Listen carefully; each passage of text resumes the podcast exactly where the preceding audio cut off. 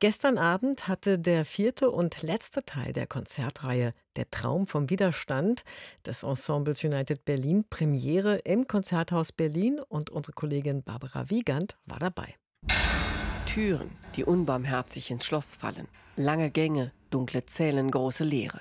Auf einer Videoleinwand im Hintergrund des Konzertsaals erkennt man außerdem schemenhaft menschliche Silhouetten, die sich schon im nächsten Augenblick wieder in der Dunkelheit in gleißende Überblendung verlieren. Es fiel die Tür ins Schloss.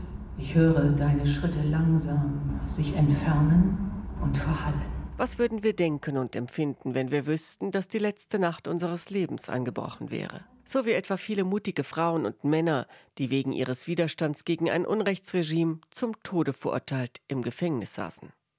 Diese Frage ist Grundlage für die Komposition von Lutz Klandin, die das Ensemble United Berlin hier mit Solisten zur Aufführung bringt. Ein Live-Hörspiel, multimedial, für Orchester, eine Sopranistin, eine Sprecherin, die Texte unter anderem von Dietrich Bonhoeffer, Edith Thomas, Paul Eluard vortragen. Darin geht es um den Traum vom Widerstand, um Hoffnung, um Verzweiflung, Angst und um den Mut, sie zu überwinden. Die gesungenen und gelesenen Texte, die mit klassischen Instrumenten gespielte Musik, die elektronisch kreierten zugespielten Klänge, ja Klangfetzen, sie bilden in all ihrer Zerrissenheit eine faszinierende Einheit, rhythmisch, komplex, sich in Klangfarben verlierend und verdichtend. Großartig etwa der zersplitterte, drängend gehetzte Kontrabasslauf von Matthias Bauer gespielt. Dazwischen andere Streicher wie Messerstiche. Auch kurze, melodische Phrasen, durchbrochen von Paukenschlägen.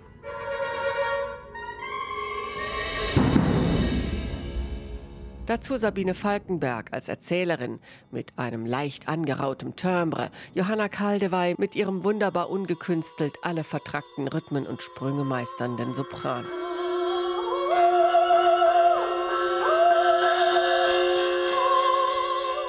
Nur manchmal wirkt diese Mischung aus Konzert und Live-Hörspiel dann doch konstruiert, verlieren sich die dazu eingespielten Videobilder in allzu andeutungsreichem Pathos. Immer wieder aber ist es ein eindringlicher Abend, der zurückblickt und doch nah dran ist am Hier und Jetzt. Stop Killing Us, Our Life Matters liest man im Videofilm auf Plakaten, die Einzelne aus einer Menschenmenge heraus hervorheben.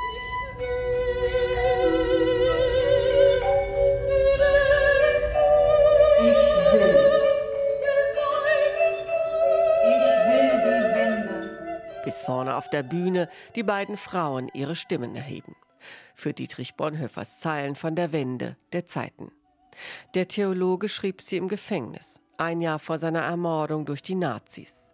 Der Traum vom Widerstand, voll beschwörender Kraft.